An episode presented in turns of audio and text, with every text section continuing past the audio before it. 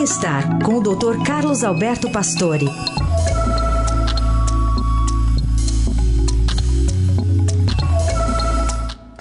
Nesta sexta, Dr. Pastore traz novos dados da relação entre o consumo de alimentos ultraprocessados e a nossa saúde. Bom dia, doutor.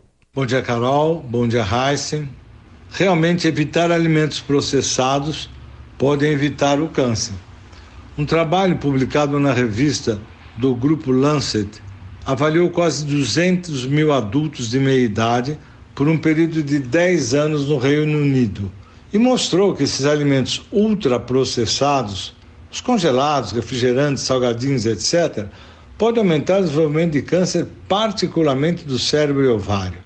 Os pesquisadores observaram que cada aumento de 10% nesses alimentos ultraprocessados na dieta do indivíduo aumenta 2% na incidência do câncer em geral e 20% no câncer de ovário. Os alimentos ultraprocessados, com alto teor de gordura, amido, açúcares, são extremamente agressivos para o organismo.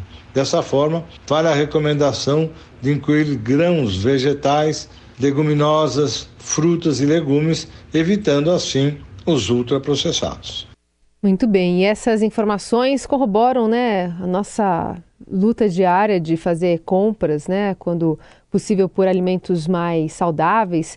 Tem até um aplicativo que está bastante em voga que chama Desrotulando. Você baixa ele, aí você mira na, no código de barras e ele dá uma nota, especialmente para os processados, muito ruim. Vai de 0 a 10, então, por exemplo, gelatina, ponto 1. Aí você vai lá, tá, vamos mudar aqui, vou colocar feijão. Feijão, 100 pontos. E aí entra na história, né? Quanto aditivo tem, quanto é, composto para armazenagem, né, para conservantes, sódio, gordura saturada. Enfim, a gente sabe que os alimentos processados têm bastante desses, desses aditivos por conta da indústria e, portanto, é, como as pesquisas têm mostrado, o doutor Pastore está ressaltando aí, podem levar a diversas doenças.